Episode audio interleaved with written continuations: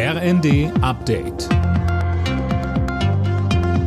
Stündlich neu. Auf den Punkt informiert. Ich bin Tom Husse. Guten Abend. Die Hochwasserlage bleibt in Deutschland weiter kritisch. Der Deutsche Wetterdienst hat die Dauerregenwarnung teilweise jetzt bis Samstag verlängert.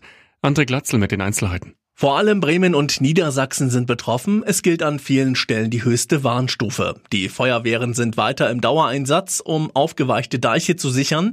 In Oldenburg entscheidet sich in den nächsten Stunden, ob hunderte Menschen ihre Häuser verlassen müssen.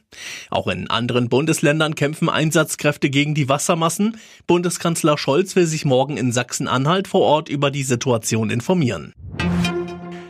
Nach dem Feuerdrama auf dem Flughafen von Tokio gibt es erste Erkenntnisse zur Unfallursache.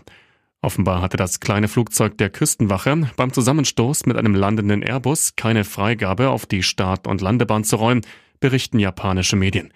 Dem widerspricht aber offenbar die Küstenwache. Viele Kommunen in Deutschland sehen sich weiter am Limit. Sie fordern eine Begrenzung der Migration und auch mehr Geld vom Bund.